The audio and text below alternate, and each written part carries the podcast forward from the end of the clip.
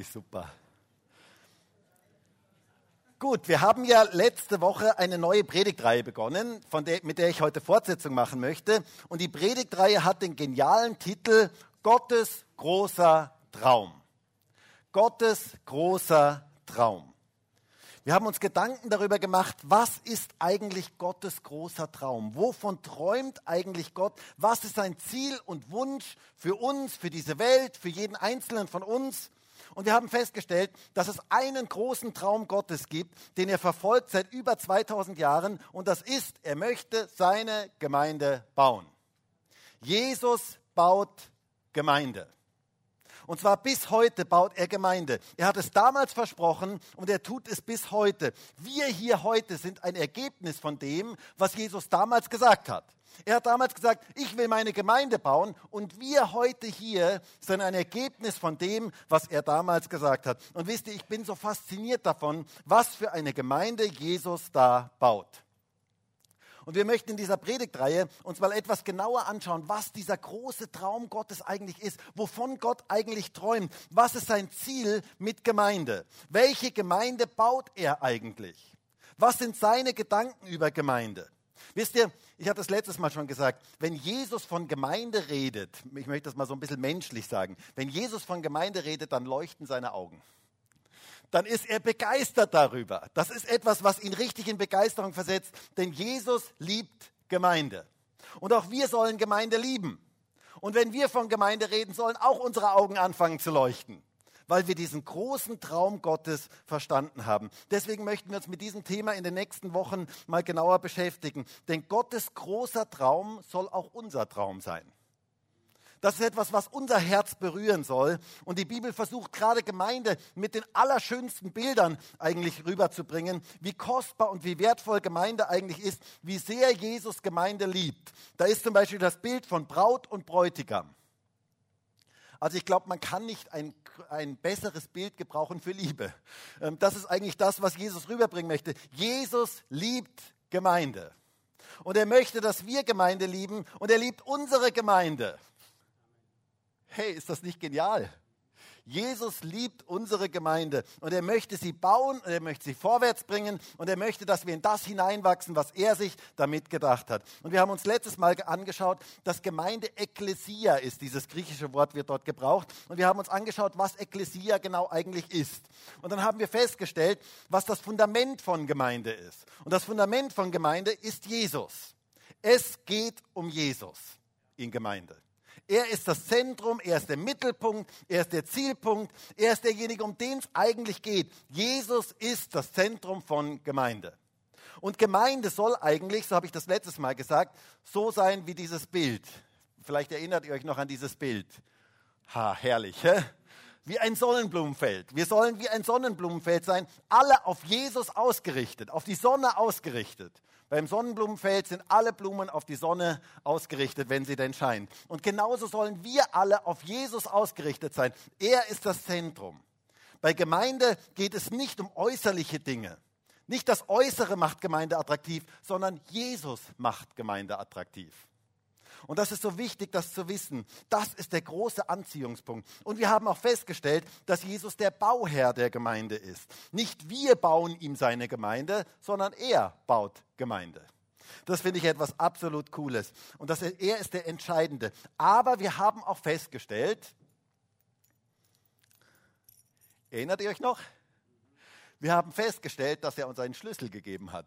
Norbert, du bist schon wieder bist, sitzt schon wieder da, da vorne, dass er uns einen Schlüssel gegeben hat und dass er sagt, hey, du hast die Schlüsselgewalt. Und jetzt wieder, der Norbert könnte, er hat letztes Mal zu mir gesagt, ich wäre fast gegangen mit dem Schlüssel. er kann jetzt mein Auto nehmen, er kann jetzt in mein Haus rein, ähm, er hat jetzt die Schlüsselgewalt. Und genau das hat Jesus mit uns gemacht. Er hat uns die Schlüssel gegeben. Er hat gesagt, hey, ich möchte, dass du mitbaust. Ich möchte dich verantwortlich da hineinstellen. Ich möchte dir eine Schlüsselposition im Gemeindebau geben. Und wenn du nicht da warst, hör dir die Predigt gerne nochmal an. Auf YouTube, auf Spotify, auf dieser und auf allen möglichen Plattformen kann man das ja nochmal nachhören. Und da möchten wir heute nochmal Fortsetzung machen. Und wir haben letztes Mal uns einen gewaltigen Text angeschaut aus der Bibel, wo Jesus diesen großen Traum Gottes so entwickelt. Und wir werden die nächsten Wochen noch mehrere Texte uns anschauen aus der Bibel, aber heute möchte ich den gleichen Text nochmal mit uns lesen. Aber ich möchte heute in diesen Text ein bisschen mehr hineinzoomen, also so einen Vers ganz speziell aus diesem Text herausnehmen. Und wir lesen noch einmal Matthäus 16, Vers 16 bis Vers 19. Da heißt es, Simon Petrus aber antwortete und sprach, du bist der Christus, der Sohn des lebendigen Gottes. Und Jesus antwortete und sprach zu ihm, glückselig bist du, Simon, Sohn des Jona.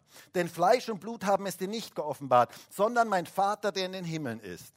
Aber auch ich sage dir, du bist Petrus.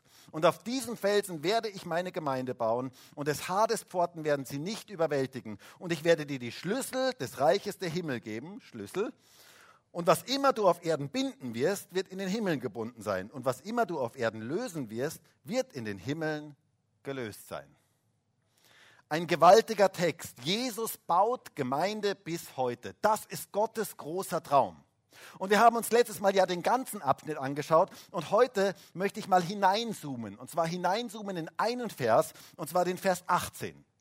Und da heißt es, ich will meine Gemeinde bauen und die Pforten des Hades werden sie nicht überwältigen.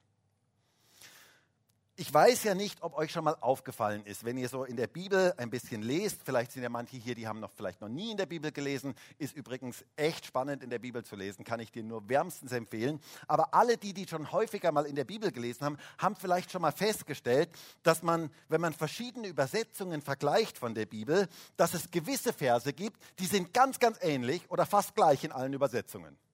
Habt ihr schon mal gemerkt?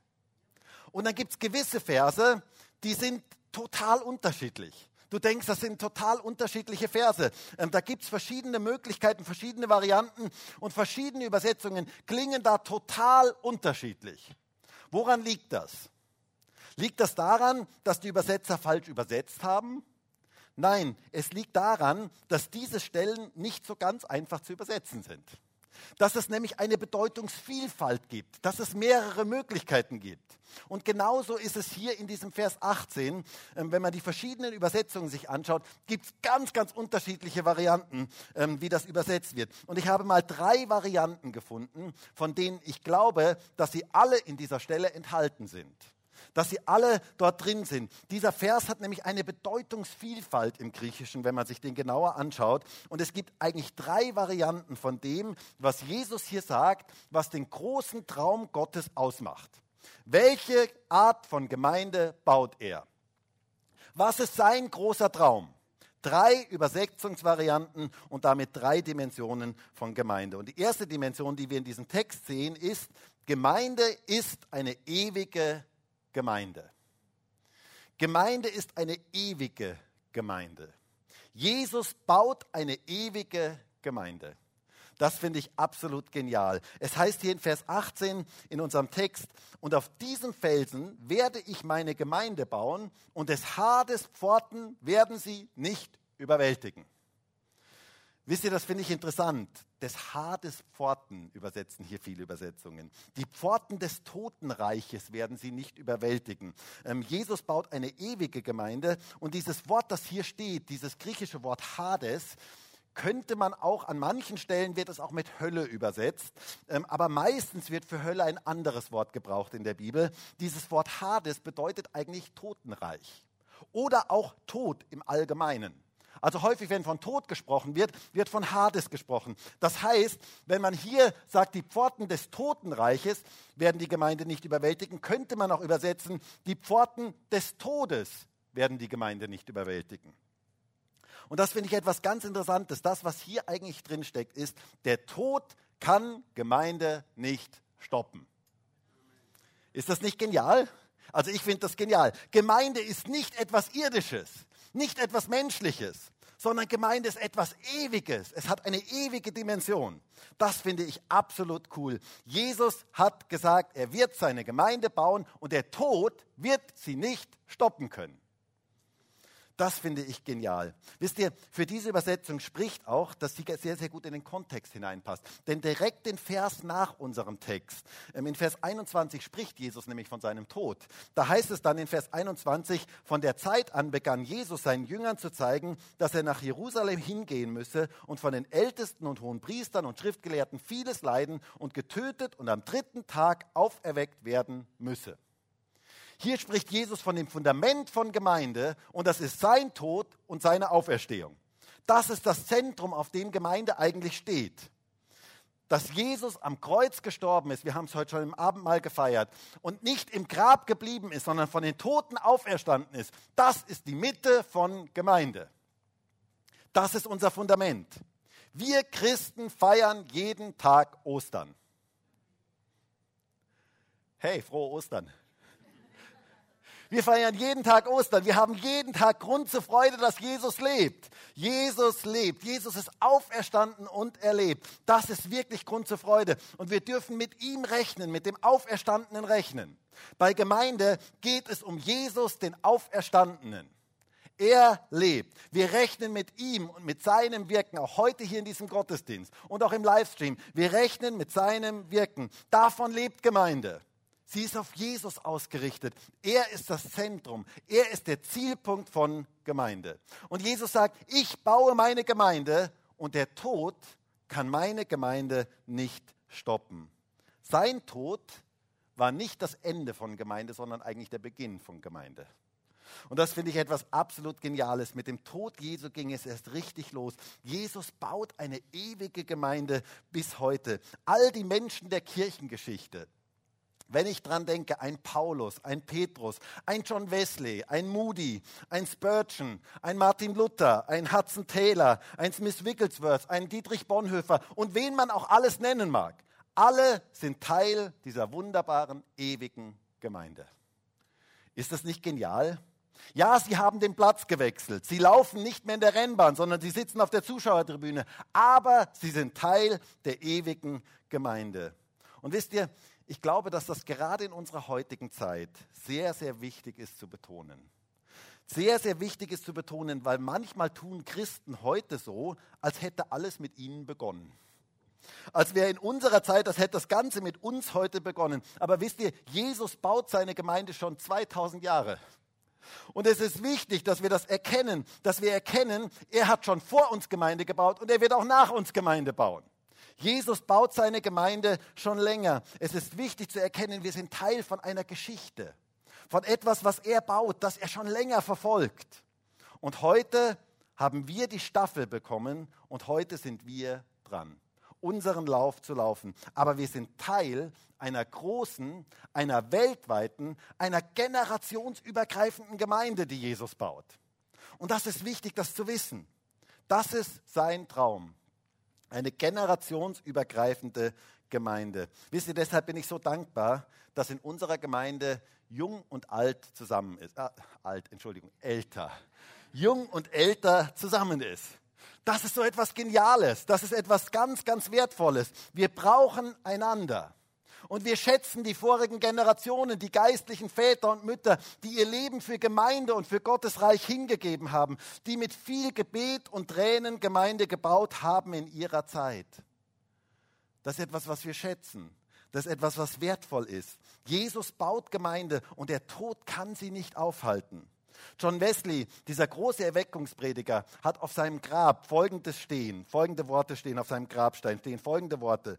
Gottes Arbeiter sterben, Gottes Arbeit nie.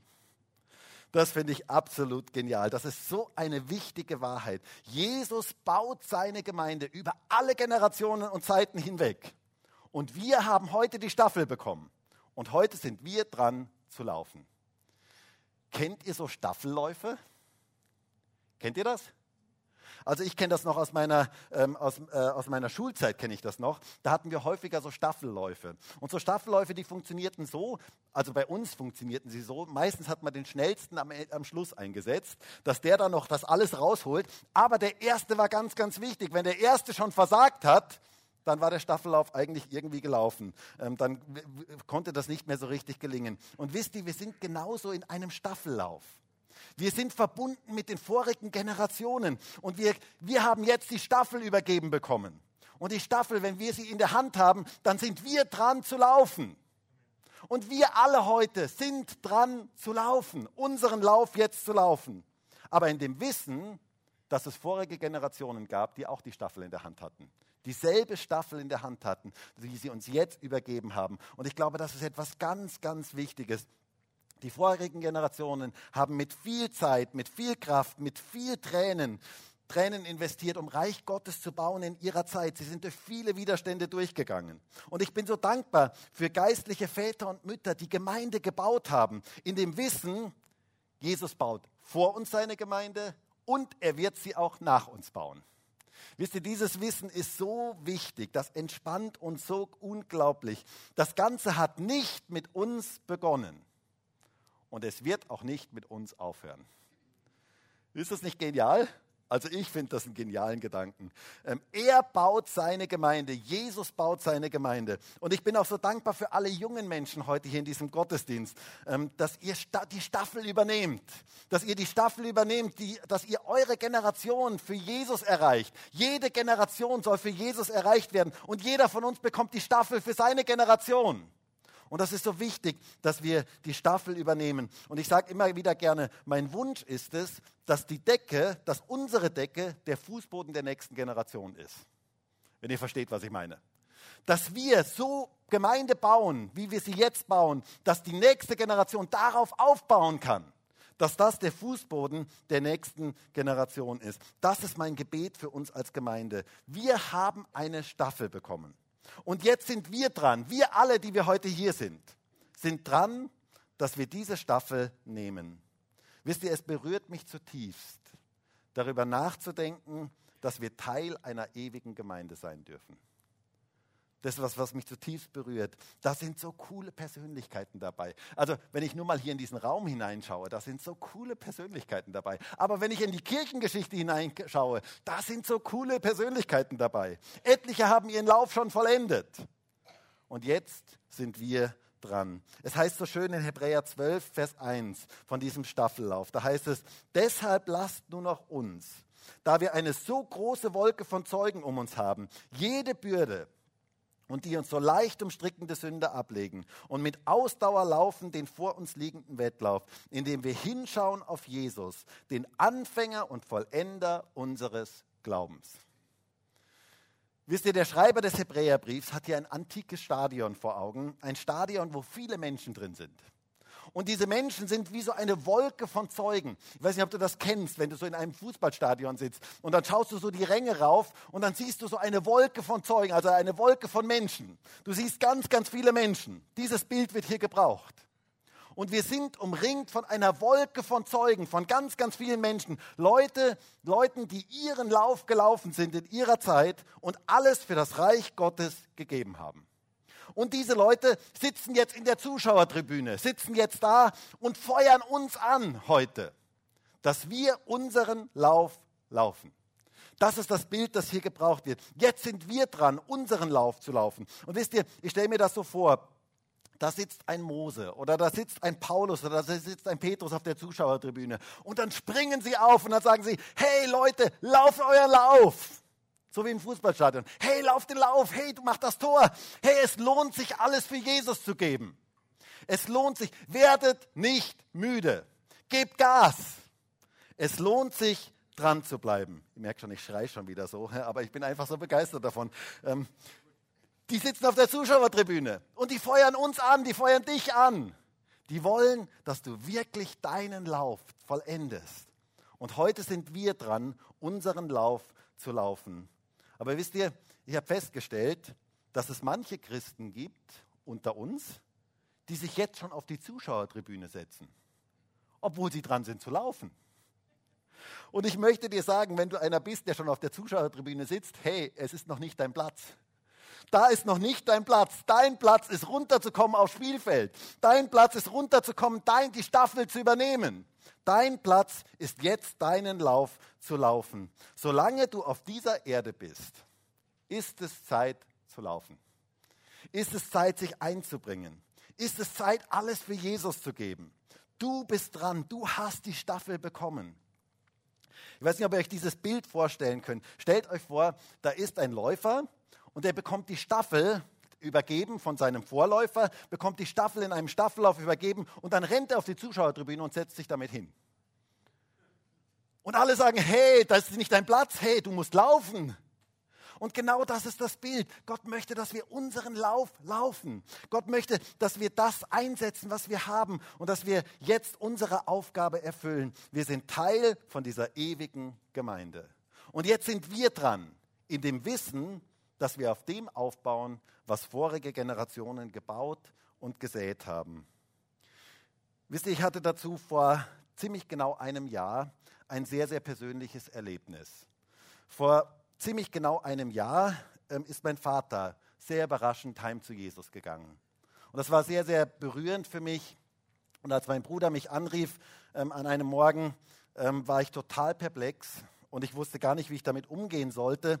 Und ich hatte plötzlich diesen Satz in mir, den ich noch nie so stark gespürt hatte. Ich habe das wirklich noch nie so, so stark, habe ich einen Satz noch nie gespürt. Ich hörte in mir, ein großer Unterstützer von dir ist gegangen. Das war so tief in mir, das war so etwas Tiefes in mir und ich realisierte plötzlich, wie viel mein Vater mich mein Leben lang unterstützt hatte, wie viel er für mich und meine Familie gebetet hatte. Und wisst ihr, das war einerseits ein ganz trauriges Erlebnis, aber auch ein total schönes Erlebnis. Zu spüren, das sind vorige Generationen, die unterstützen, die sind da. Das war ein, etwas ganz, ganz Wertvolles für mich. Und bis heute ist das etwas so unglaublich Wertvolles für mich. Ich spürte förmlich diesen Verlust dieses großen Unterstützers meines Vaters. Und ich wusste dann, und ich hörte dann auch später noch von meinen Geschwistern, mehrmals täglich betete er für mich, für uns als Familie. Er fragte immer wieder bei mir nach, was, für was er beten kann. Und das war so wertvoll, das war so kostbar. Wisst ihr, es ist so genial, wenn die Generationen miteinander verknüpft sind. Es ist so genial, wenn Gott Generationen miteinander verknüpft. Und heute sollen wir, du und ich, Unterstützer der nächsten Generationen sein. Wir laufen jetzt unseren Lauf, aber wir laufen den Lauf in dem Wissen, es kommen nach uns welche und die sollen wir unterstützen. Und in dem Wissen, es sind vor uns welche gelaufen und wir dürfen diese Staffel übernehmen. Das finde ich etwas so Wertvolles. Mein Vater ist für eine gewisse Zeit seinen Lauf gelaufen. Und jetzt sitzt er auf der Zuschauertribüne und feuert mich an und feuert uns an. Und wir dürfen jetzt dranbleiben, wir dürfen jetzt unseren Lauf laufen. Ich bin so dankbar für diese Wolke von Zeugen. Ich bin so dankbar für die vorigen Generationen, die Jesus im Zentrum ihres Lebens hatten und die in ihrer Zeit Gemeinde gebaut haben. Und Gott verknüpft Generationen miteinander und der Tod kann die Gemeinde Jesu nicht aufhalten. Ist das nicht genial? Ich finde das etwas absolut Geniales. Und wisst ihr, noch eine zweite Dimension steckt in diesem Vers. Man könnte es auch so übersetzen, wie die Luther-Übersetzung es übersetzt. Da heißt es, ich will meine Gemeinde bauen und die Pforten der Hölle sollen sie nicht überwältigen. Die Pforten der Hölle sollen sie nicht überwältigen. Und hier ist der zweite Punkt für heute, die bewahrte Gemeinde. Es ist eine bewahrte Gemeinde. Wisst ihr, die Pforten der Hölle, das ist ein Hebräikum, das ist eine Redewendung. Die Pforten der Hölle bedeutet so viel wie die Pläne des Feindes. Ähm, nun, wie kommt man darauf? Äh, das ist ganz einfach. Wo sind die Pforten der freien Christengemeinde Graz? Wo sind die? Genau. Da draußen irgendwo, Konrad von Straße 64, das sind die Pforten der Freien Christengemeinde Graz. Und wenn die Pforten angreifen, dann sind die nicht irgendwie plötzlich unterwegs, dann sind die nicht irgendwo, plötzlich gehen die nach Linz oder gehen die nach Wien oder sonst irgendwo hin, um irgendjemanden zu überwältigen. Nein, Pforten sind etwas sehr, sehr Statisches. Stimmt das? Der Eingang unserer Gemeinde ist ziemlich statisch ähm, und die Pforten der Hölle, da ist etwas anderes gemeint als nur irgendeine Tür, sondern da geht es eigentlich um die Pforten einer Stadt oder um das Stadttor in der damaligen Zeit. Und das war der Ort, wo eine Leiterschaft saß, wo die Ältesten sich trafen und das war der Ort, wo Entscheidungen getroffen wurden. Und es heißt in Sprüche 31 von einer Frau über ihren Mann, heißt es dort, Sprüche 31, Vers 23, ihr Mann ist bekannt in den Toren, wenn er Sitzung hält mit den Ältesten des Landes. Ganz interessant, darum geht es. Wisst ihr, wer schon einmal in Jerusalem war? Ich weiß ja nicht, wer von euch schon mal ein, einmal in Jerusalem war. Der ist ganz sicherlich durch die Stadttore durchgegangen. Durch irgendeins dieser Stadttore, um in die Altstadt hineinzukommen. Und diese Stadttore, das ist nicht nur irgendeine Tür, sondern das ist ein richtiger Raum. Vielleicht habt ihr das schon mal gesehen. Und da saßen die Ältesten und da saß die ganze Leiterschaft und sie hatten Kontrolle darüber, was rein und raus ging in die Stadt und sie besprachen die Geschicke der Stadt, was in dieser Stadt passieren sollte. Wisst ihr, also das, was Jesus hier sagt, ist, ich werde meine Gemeinde bauen und die Pläne der Hölle werden keinen Erfolg haben.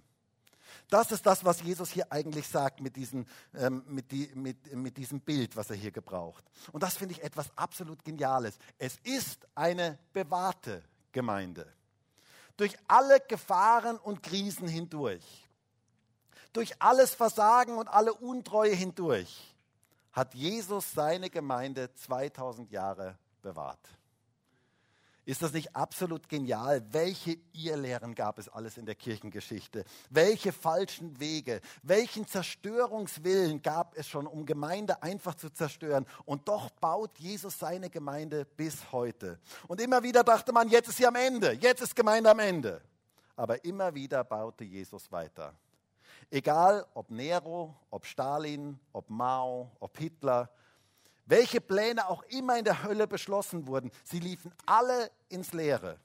Denn Jesus bewahrt seine Gemeinde. Ist das nicht gut, das zu wissen? Ich finde das so etwas Geniales. Im Planungszentrum der Hölle werden ständig Pläne überlegt, um die Gemeinde zu zerstören. Aber Jesus ist Sieger. Und er bewahrt seine Gemeinde. Es heißt in Jesaja 54, Vers 17, keiner Waffe, die gegen dich geschmiedet wird, soll es gelingen. Er hat gesagt, ich werde meine Gemeinde bauen und er hat Wort gehalten. Jesus baut eine bewahrte Gemeinde. Wisst ihr, ich finde es interessant, dass der französische Philosoph Voltaire im 18. Jahrhundert behauptete, dass das Christentum in 100 Jahren von seiner Zeit sagte er, in 100 Jahren von seiner Zeit wird es nur noch im Museum existieren. Das Christentum wird nur noch im Museum existieren und das Christentum wird vorbei sein in 100 Jahren von seiner Zeit. Und wisst ihr, es ist schon eine Ironie der Geschichte, dass 50 Jahre nach seinem Tod die Genfer Bibelgesellschaft in sein Wohnhaus einzog und mit seiner eigenen Druckerpresse stapelweise Bibeln druckte. Finde ich etwas sehr, sehr Interessantes. Jesus bewahrt seine Gemeinde. Das finde ich so genial. Egal, was auch immer ihr entgegensteht. Jesus bewahrt seine Gemeinde. Im Alten Testament lässt Gott durch den Propheten Jesaja sagen, äh, Sacharja sagen in Sacharja 2, Vers 12, denn wer euch antastet, tastet meinen Augapfel an. Wer, je, wer, Gemeinde antastet, tastet Gottes Augapfel an. Der Teufel möchte Gemeinde zerstören. Er möchte Beziehungen zerstören. Er möchte Menschen aus Gemeinde herausreißen. Wisst ihr, ein Wolf wenn er ein Schaf reißen möchte, versucht er es zuerst von der Herde zu separieren. Denn dann ist es eine leichte Beute. Und das ist Gottes Ziel, äh, das ist das, äh, das Ziel des Teufels, Christen aus Gemeinschaft herauszureißen. Er ist der Durcheinanderwerfer. Da, wo Jesus kommt, da kommt Klarheit und Wahrheit. Und der Teufel versucht, Menschen durcheinander zu werfen. Und Jesus bewahrt seine Gemeinde vor diesem Durcheinanderwerfer. Wisst ihr, gerade die Gemeinschaft ist so wichtig für uns, um geistlich zu wachsen. Petrus sagt es folgendermaßen in 1. Petrus 2, Vers 4. Kommt zu ihm, zu Jesus. Er ist der lebendige Stein, den die Menschen als unbrauchbar weggeworfen haben. Aber bei Gott ist er ausgesucht und wertvoll. Lasst euch selbst als lebendige Steine zu einem geistlichen Haus erbauen, zu einer Priesterschaft, die Gott geweiht ist und die ihm durch Jesus Christus Opfer darbringen, Opfer geistlicher Art, an denen er gefallen hat, nämlich den Opferdienst des ganzen Lebens. Wir kommen zu Jesus als unserem Fundament und wir werden zu lebendigen Steinen. Dieses geistliche Haus, das ist das, was er bauen möchte. Und wir wollen uns aufbauen lassen im Miteinander. Wisst ihr, im Miteinander wachsen wir. Da geschieht es dass wir uns gegenseitig schleifen. Gemeinde ist Schleifstätte. Wusstest du das? Es ist nicht immer nur nett und lustig. Und so, ich meine, ganz ehrlich, wir sind alles nur tolle Leute. Also bei uns, bei uns in der Gemeinde läuft alles nur bestens. Aber Gemeinde, dort wo man miteinander zu tun hat, da kann es auch durchaus mal Schleifprozesse geben. Da gibt es manches Mal Schleifprozesse. Wir sind lebendige Steine und wir müssen geschliffen werden. Und vielleicht gibt es auch manchmal Leute, die uns so gar nicht liegen. Kennst du das? Vielleicht gibt es mal Leute in deinem Umfeld, die dir so gar nicht liegen. Aber die hat Gott ganz bewusst da hineingestellt. Und die Frage ist, wie du dann damit umgehst. Na ja, klar, meiden. Aus dem Weg gehen. Als Stein sich versetzen lassen. Wisst ihr, ähm, vielleicht würdest du dir gerne wünschen, dass du ein anderer Stein bist. Immer Dachziegel. Ich wäre auch gern mal im Keller. Ähm, und ich kann mir förmlich vorstellen, wie so der Sturm dann kommt und dann höre ich die Dachziegel reden, Ma, die da unten, die haben schon wieder gut, die, und wir müssen hier oben immer den Sturm aushalten und so weiter. Aber wisst ihr, ich bin so dankbar dafür, dass wir lebendige Steine sind, die Gott an seine Stelle setzt. Wo Gott die Stelle zuweist und wo jeder von uns seine Funktion, seine Position hat und wir uns gegenseitig schleifen dürfen. Du bist zur Gemeinschaft berufen. Du brauchst Gemeinschaft, um geistlich wachsen zu können und um geschliffen zu werden. Denn diese Schleifprozesse, die sind zwar nicht angenehm, aber sie sind unglaublich wichtig.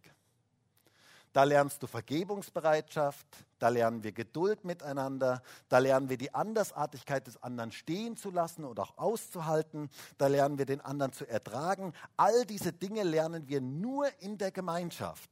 Und manche entziehen sich dem, indem sie sich der Gemeinschaft entziehen. Aber wisst ihr, das ist überhaupt nicht gesund, denn Gott möchte uns in Gemeinschaft hineinstellen, damit wir wachsen. In Sprüche 27, Vers 17 heißt es so schön, ein Messer wetzt das andere und ein Mensch den anderen. Kennt ihr ungeschliffene Messer in der Küche? Sehr, sehr mühsam zum Arbeiten, oder? Die sind für nichts zu gebrauchen. Und wisst ihr, Gott kann uns nicht gebrauchen, wenn wir uns nicht schleifen lassen. Wir werden geschliffen durch andere Menschen. Und das ist nicht immer angenehm, aber wichtig, wenn du von Gott gebraucht werden möchtest. Er schleift uns, weil wir unglaublich kostbar sind. Wisst ihr, nur kostbare Diamanten schleift man. Das ist etwas ganz Interessantes. Wenn du so einen Plastikdiamanten hast, käme keiner auf die Idee, da viel Zeit zu investieren, um den zu schleifen. Aber echte Diamanten, die wertvoll sind, die schleift man. Und ich möchte dir sagen, du bist ein kostbarer Diamant der geschliffen werden soll. Ich habe euch da mal so ein Bild mitgebracht von solchen Diamanten. Du sollst geschliffen werden. Gott sieht dich als unglaublich kostbar.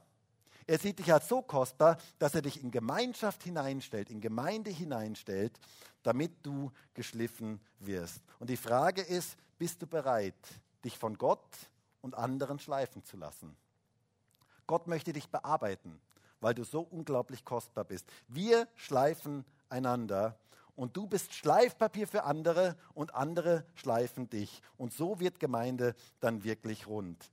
Und dabei geht es auch ganz entscheidend um Vergebungsbereitschaft. Ich weiß nicht, ob, ihr, ob euch schon mal aufgefallen ist, gerade in den Paulusbriefen, wenn von Gemeinde die Rede ist, ist ganz viel von Vergebung die Rede. Das ist etwas, was wir unbedingt brauchen, sonst werden wir bitter auf Dauer. Es, wir brauchen diese Vergebungsbereitschaft. Gott sieht in dir einen ganz, ganz wertvollen Diamanten aber er möchte diesen Diamanten schleifen.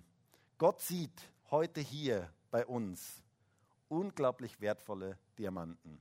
Und wisst ihr, wenn ich heute hier in diesen Raum hineinschaue, da funkelt es förmlich von Diamanten. Aber manche Diamanten, die müssen noch ein bisschen mehr geschliffen werden. Und da ist Gott dran. Da ist Gott dran, uns in Gemeinschaft hineinzustellen, dass wir geschliffen werden, dass wir in das hineinkommen, was er mit unserem Leben vorgesehen hat. Gott möchte uns in Gemeinschaft hineinstellen und er möchte eine Gemeinde bauen, die eine bewahrte Gemeinde ist. Und dann noch etwas Drittes. Es ist eine siegreiche Gemeinde. Das ist die dritte Dimension, die in diesem Text enthalten ist. Es ist eine siegreiche Gemeinde. In einer moderneren Übersetzung heißt es hier in Vers 18, ich will meine Gemeinde bauen und die Pforten der Hölle sollen ihr nicht standhalten können. Sollen ihr nicht standhalten können. Wow, das setzt noch einen drauf. Eine siegreiche Gemeinde. Gerade ging es darum, dass die Pforten der Hölle uns nicht überwältigen. Sie schmieden Pläne und wir werden bewahrt, aber sie können uns nicht standhalten. Das ist auch das Bild von Gemeinde. Eine Gemeinde, die angreift eine Gemeinde, die nicht nur passiv bewahrt bleibt, sondern eine Gemeinde, die aktiv angreift. Das ist Gottes Ziel. Ich habe schon letzte Woche gesagt, wir sind sozusagen der Voraustrupp des Reiches Gottes. Unser König ist im Exil, ist noch im Exil, und aber dort, wo wir sind, wo Gemeinde ist, da soll sich Reich Gottes ausbreiten. Da soll die Dunkelheit vertrieben werden. Gemeinde Jesu bringt Licht in die Dunkelheit.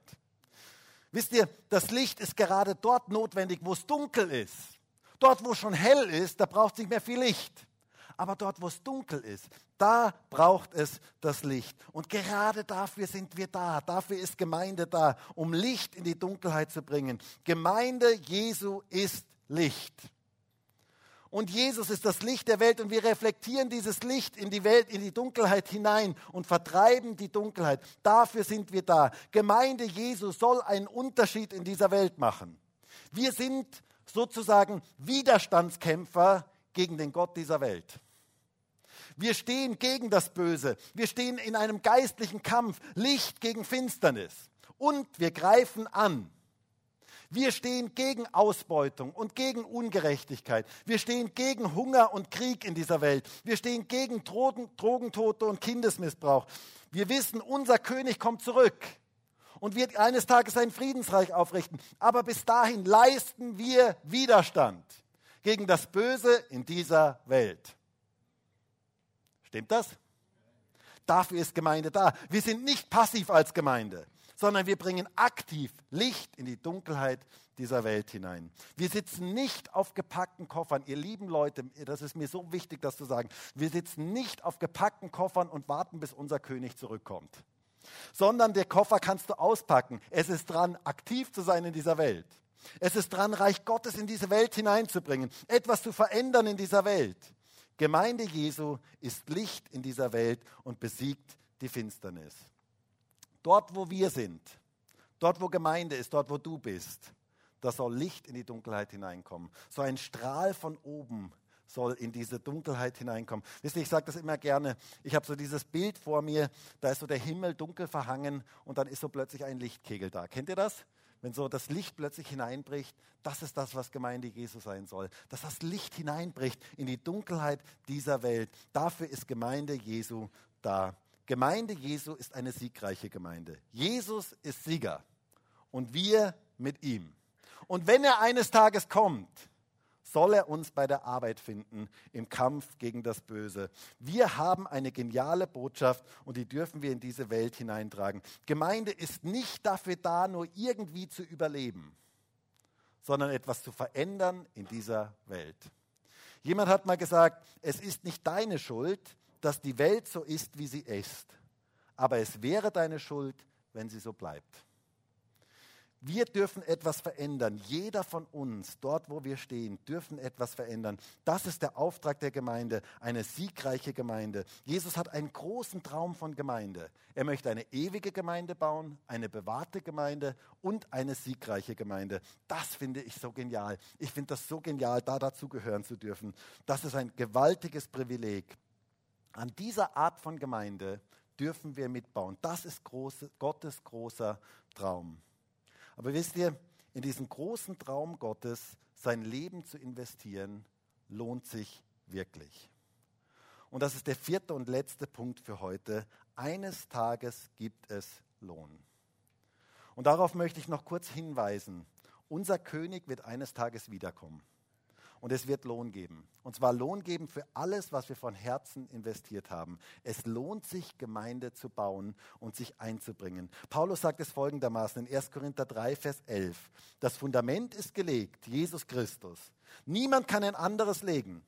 Es wird auch nicht verborgen bleiben, was jemand darauf baut, ob Gold, Silber oder wertvolle Steine, ob Holz, Schilf oder Stroh.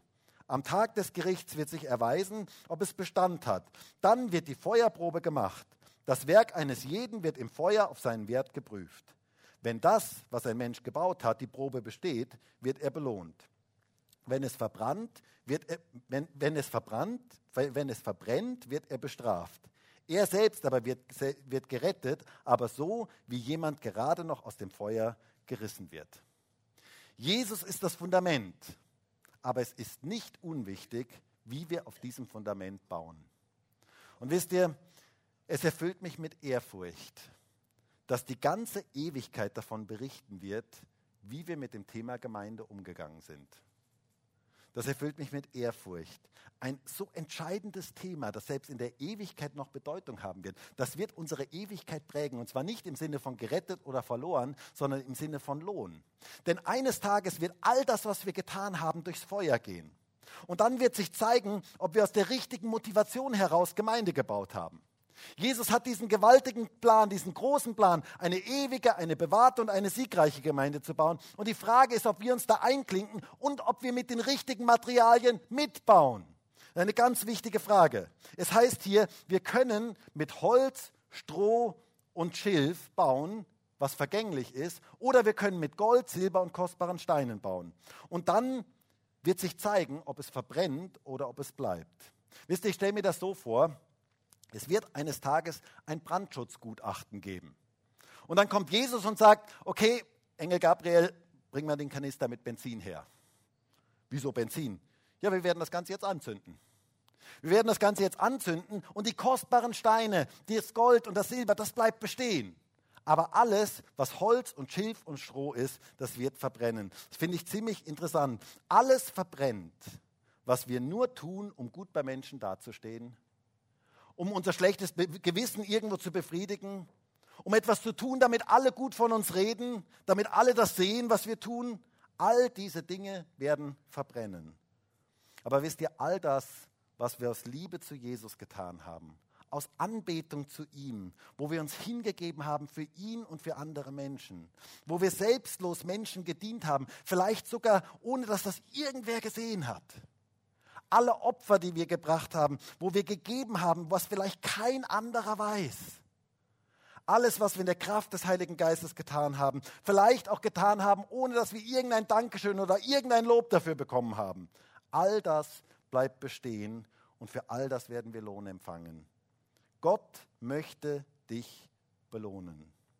Dort, wo du Gemeinde aus den richtigen Motiven heraus baust, wird er dich belohnen. Es lohnt sich unser Leben dafür hinzugeben. Er sieht den ganzen Verzicht. Er sieht all das, was du investiert hast. Und wenn du es aus der richtigen Motivation herausgegeben hast, dann wirst du eines Tages Lohn empfangen. Du darfst es wissen, es ist nicht vergebens. Es lohnt sich, mit der richtigen Haltung Gemeinde zu bauen. Wisst ihr, möge Gott uns das schenken. Und das ist wirklich mein Wunsch für uns alle, die wir heute hier sind und auch alle, die im Livestream dabei sind, dass nicht unser ganzes Leben verbrennt all das, was wir getan haben, all das, was wir investiert haben, dass das alles verbrennt, sondern ich wünsche mir so sehr, dass wir lohnen, dass wir, dass wir Frucht für die Ewigkeit bringen, dass da etwas bleibt, dass sich das wirklich gelohnt hat. Und ich würde mir das so sehr für uns alle wünschen. Wisst ihr, ich hörte mal eine berührende Geschichte und mit der möchte ich heute schließen. Da gab es mal ein Missionsehepaar, in den 30er Jahren des 20. Jahrhunderts. Und sie waren 40 Jahre in Afrika gewesen als Missionsehepaar. Und sie kehrten dann mit dem Schiff irgendwann zurück nach Amerika. Und sie waren mit dem Schiff, auf dem Schiff ähm, gemeinsam mit dem Präsidenten. Der Präsident der, der Vereinigten Staaten, Präsident Hoover, war damals auch auf diesem Schiff. Und sie waren in der dritten Klasse und der Präsident war natürlich in der ersten Klasse. Und dann kam das Schiff in New York an und es gab unglaubliche Paraden für den Präsidenten und die Leute riefen ihm zu und schrien und alle waren begeistert, dass der Präsident da kam. Und dahingegen die Missionare gingen an Land und niemand begrüßte sie, niemand war für sie da, niemand nahm Notiz, dass sie überhaupt wieder da waren. Und am Abend lag der Missionarsmann im Bett und er dachte über diese Situation nach. Und dann sagte er so zu seiner Frau, weißt du, es ist schon irgendwie komisch. Da kommt der Präsident und er bekommt einen großen, gewaltigen Empfang. Und wir waren über 40 Jahre für Gott in Afrika und wir haben ihm gedient. Und niemand begrüßt uns und niemand empfängt uns, wenn wir nach Hause kommen. Und die Frau schaute ihren Mann mitleidig an, sie strich ihm über das Haar und dann sagte sie, Schatzi, wir sind eben noch nicht zu Hause. Und ich möchte dir sagen, du bist noch nicht zu Hause. Du hast noch einen Auftrag in dieser Welt. Aber eines Tages, wenn du zu Hause bist, dann möchte ich dir sagen, da gibt es einen großen Empfang. Dann gibt es Lohn für dich. Dann hat Gott etwas für dich vorgesehen. Aber bis dahin dürfen wir mitbauen an dieser Gemeinde, die Jesus bauen möchte. Eine Gemeinde, die in wunderbarer Art und Weise gestaltet sein soll. Eine Gemeinde, die er bewahrt. Eine Gemeinde, die siegreich ist. Und eine Gemeinde, die er in das hineinführen möchte, was sein großer Traum für Gemeinde ist. Und mein, meine Frage ist, möchtest du diesen Traum mitträumen, den Gott hat, und möchtest du dich einbringen? Jetzt ist die Zeit, Staffel zu übernehmen und mitzubauen an dem, was Jesus baut. Und ich würde so gerne mit uns gemeinsam jetzt dafür beten. Und vielleicht können wir alle gemeinsam aufstehen.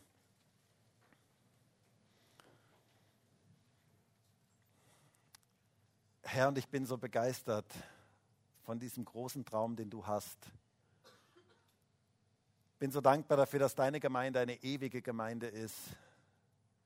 Bin so dankbar für diese Zuschauertribüne, für die Menschen, die vor uns gegangen sind, die die Staffel in ihrer Zeit getragen haben und die uns jetzt anfeuern.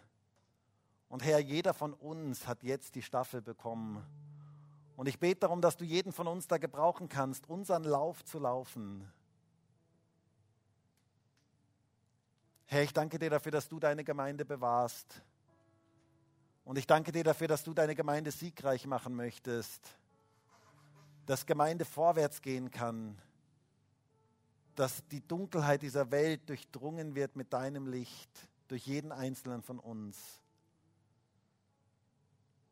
Und Herr, ich wünsche mir so sehr, dass von unserem Leben das Richtige ausgeht, dass die Motivation die richtige ist, sodass wir eines Tages Lohn empfangen können, dass es sich gelohnt hat, unser Leben dafür hinzugeben.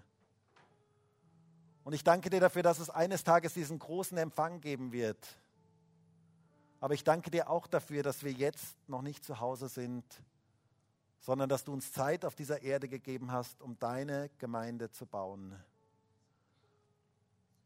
Und ich bitte dich darum, dass du unser Herz da berühren kannst, jeden einzelnen von uns, auch jeden, der im Livestream dabei ist, unser Herz berühren kannst, diesen Traum zu träumen, den du träumst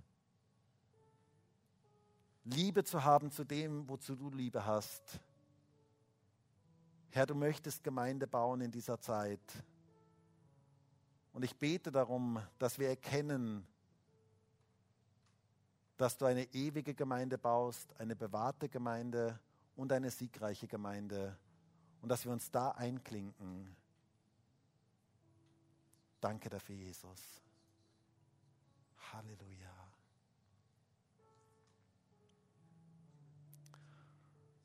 Und du kannst das jetzt einfach so in deinem Herzen Gott sagen, wie es dir damit geht. Und vielleicht brauchst du so eine ganz neue Liebe zur Gemeinde, zu dem, was er weltweit baut. Vielleicht brauchst du eine ganz neue Sicht für diesen großen Traum Gottes. Und dann kannst du das jetzt heute hier in diesem Gottesdienst ihm sagen und kannst sagen, Herr, bitte zeig du mir Gemeinde so, wie du sie siehst. Und vielleicht bist du jemand, der sich schon auf die Zuschauertribüne gesetzt hat. Und Gott sagt heute zu dir, es ist dran, dass du von der Zuschauertribüne aus aufstehst und dass du aufs Spielfeld kommst. Es ist Zeit, dass du mitbaust. Es ist Zeit, dass du dein Leben hingibst, dass mein Reich entstehen kann in dieser Welt, dass mein Reich sichtbar werden kann. Und dann würde ich dich jetzt so sehr ermutigen, heute zu sagen, Jesus, ich möchte aufstehen.